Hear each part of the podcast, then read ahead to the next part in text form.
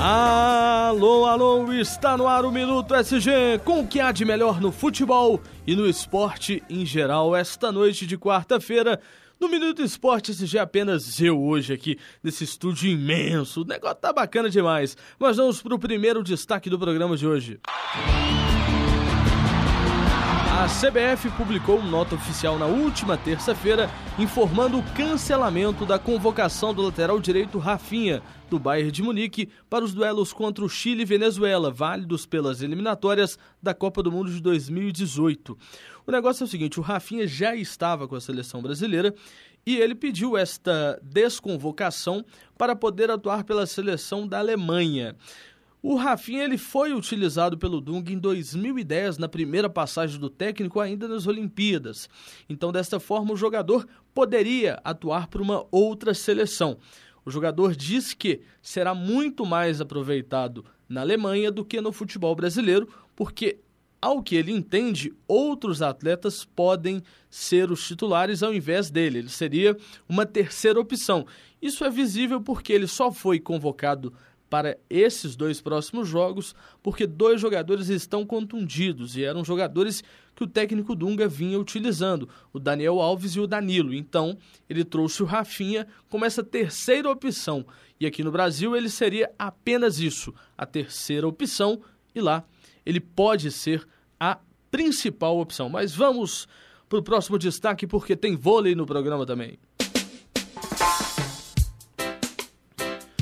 Estados Unidos e Itália garantiram vaga nesta quarta-feira e seus respectivos passaportes para o Rio de Janeiro, onde acontecerão os Jogos Olímpicos de 2016.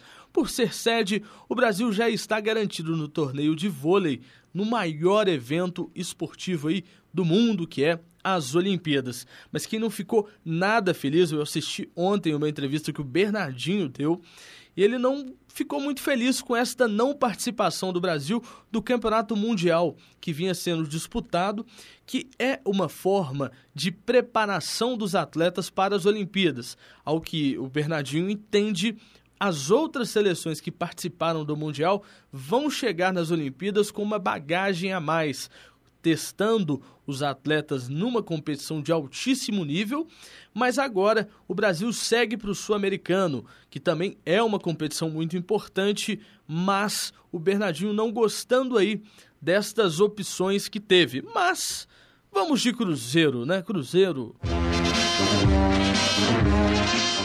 E o Cruzeiro voltou de Santa Catarina com alegria a mais e uma vitória que deixa o time cada vez mais distante da zona de rebaixamento.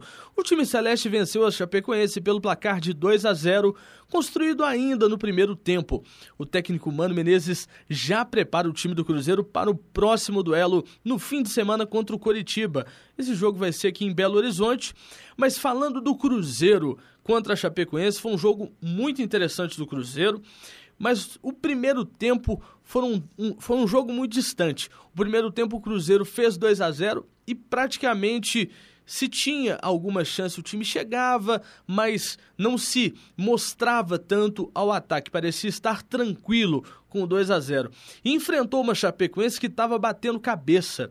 O time da Chapecoense bateu cabeça demais nesse jogo contra o Cruzeiro, errando passes incríveis, lances bobos aí que foram computados aí na partida inteira pelo time da Chapecoense e o Cruzeiro soube aproveitar disso muito bem. No segundo tempo, o Mano Menezes foi tirando ali alguns jogadores, dando oportunidade a outros que estavam no banco. O Cruzeiro saiu muito satisfeito. E quem fez o gol da partida, um dos gols da partida, foi o Fabiano, né? Que é o lateral direito do Cruzeiro, que saiu da Chapecoense, fez um gol aí muito bonito, de fora da área. Um gol que realmente deu uma confusão danada, porque o time da Chapecoense ficou todo perdido. Eu, eu não sei se, se vocês acompanharam o jogo assim como eu, mas o time da Chapecoense estava completamente perdido porque enfrentava um grande time. Agora, falando no jogo contra o Coritiba, é um jogo de seis pontos, o Cruzeiro pela frente tem um adversário que também está no momento de subida, né, no momento de vitórias.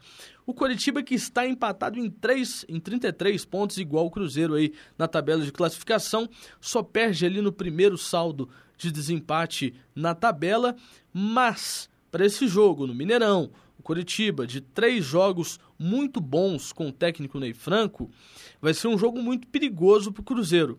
O técnico Mano Menezes não deve colocar um time com muitos jogadores efetivos. Vamos colocar como Leandro Damião. O Leandro Damião ainda não deve voltar ao time do Cruzeiro. Isso porque ele já se recuperou, mas continua fazendo aquele tratamento para melhorar a forma física.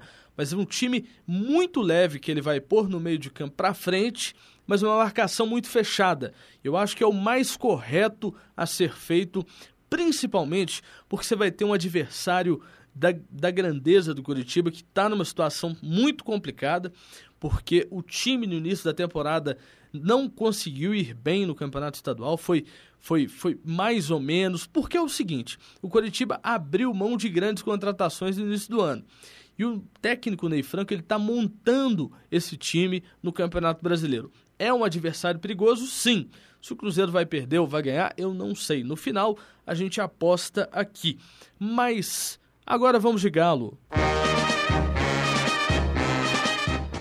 Apesar de dormir no ponto na Vila Belmiro, o Atlético reencontrou o caminho das vitórias no último domingo, ao vencer o Flamengo na Arena Independência pelo placar de 4 a 1, com direito a um golaço e três assistências do argentino Jesus Dátolo.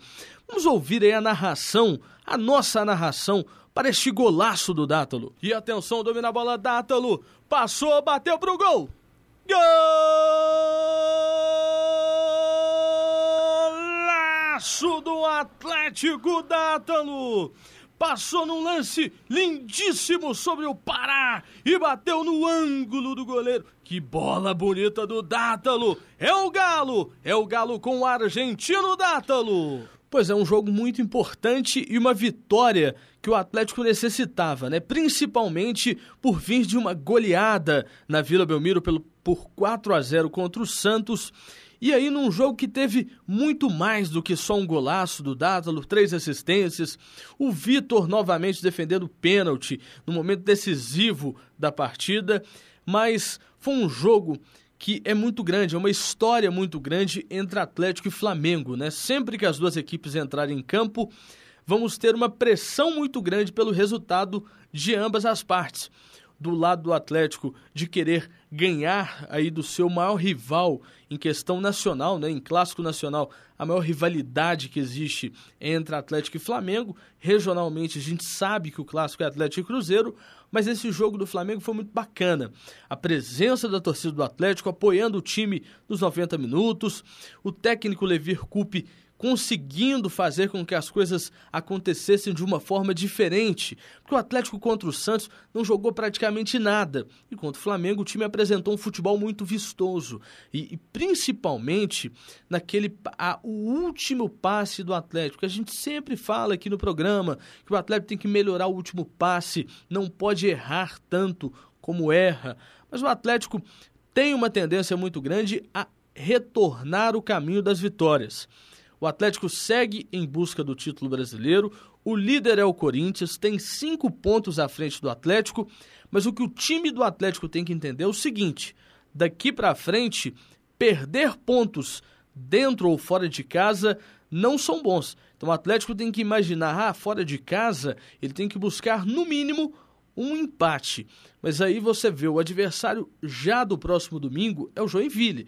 O Joinville, que é o lanterna da competição até o momento, e a gente vai ter daqui para frente dois adversários. O Atlético pega o Joinville e depois o Coritiba. Dois adversários que estão brigando para não cair. E o Atlético tem um aproveitamento muito bom contra essas equipes que estão brigando na parte de baixo da tabela. Então, o que se espera do Atlético é que nas próximas duas rodadas ele consiga pontuar.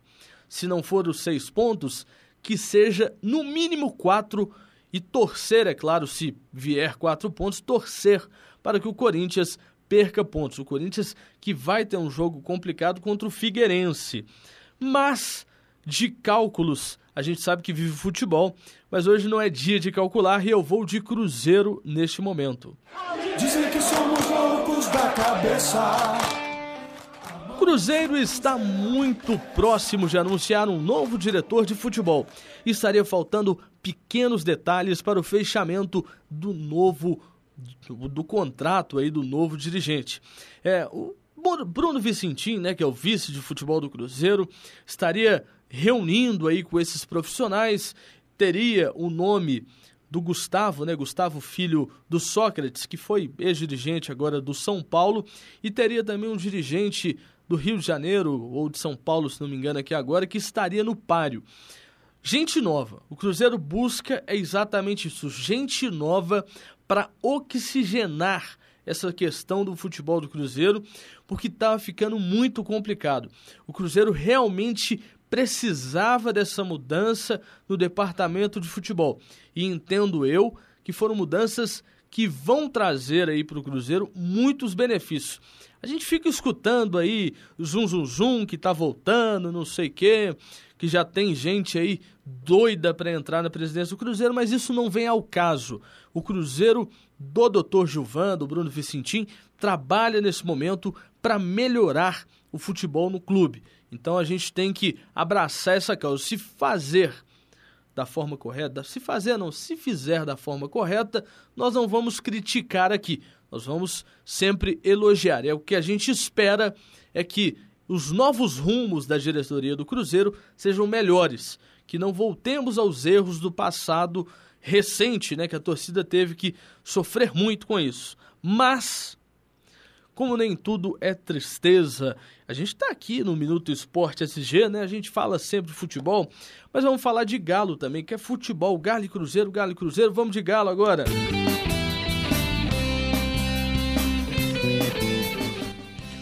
sonho do torcedor alvinegro está muito próximo de virar realidade. O jornal Super Esportes teve acesso a um documento que já estaria emitindo ali uma licença para a terraplanagem do terreno onde o estádio do Galo será construído. A informação também foi confirmada pela Secretaria Nordeste da regional. Nesta última terça-feira, né, que foi concedida essa licença para a terraplanagem, mas não uma licença ambiental ainda para tirar as árvores, aquelas coisas todas. Mas parece, né, depois de o início de semana com assuntos que o Atlético estaria tentando aí fazer uma ampliação do Mineirão, do Independência, per, perdão, gente, do Independência para 32 mil lugares, o Atlético parece estar se movimentando nos bastidores, tentando buscar esses investidores para tornar real essa questão do estádio. O estádio é no, na região do bairro Califórnia, então esta informação é do Super FC, que teve acesso a esses documentos e é bacana, acho que o torcedor do Atlético espera isso, né? Espera esse estádio, espera conseguir que esta este sonho de tantos, né, seja realizado, um estádio para 50 mil torcedores, se não me engano. Mas semana que vem a gente volta com mais destaque sobre o estádio, a gente fala muitas coisas no Minuto SG. Momento de apostas é momento de ouvir Eu Quero Ver Gol, Eu Quero Ver Gol. Vamos ouvir então. Pois é, a gente tá aqui nessa coisa, hoje apenas eu no Minuto SG. E aí, eu estava conversando antes do programa entrar com o Marcos aqui. Marco, é Marco Túlio, né? E ele apostou os times que vão entrar em campo aí nesta rodada de Copa do Brasil. No duelo São Paulo e Vasco, ele cravou 2 a 0 para o São Paulo. Figueirense e Santos, ele cravou empate 1 a 1. Palmeiras e Internacional 2 a 1. Grêmio e Figueirense 3 a 1. As minhas apostas para São Paulo e Vasco, 1 a 0 para o Vasco no Morumbi. Figueirense e Santos, vai ser um jogo muito bacana. O Santos ganha de 1 a 0. Palmeiras e Internacional vai ser empate 2 a 2 Isso porque o Internacional vai entrar em campo com três volantes. E o Grêmio que enfrenta o Fluminense. Fluminense vai dar Grêmio, 4 a 1 pro Grêmio. Ô gente, muito obrigado pela sua companhia. Semana que vem a gente volta com o Minuto SG.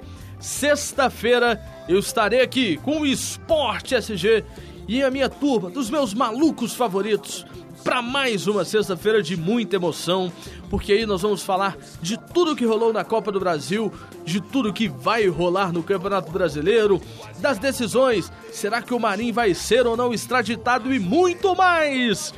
Gente, uma ótima quarta-feira, um abraço a todos e até sexta. Muito obrigado.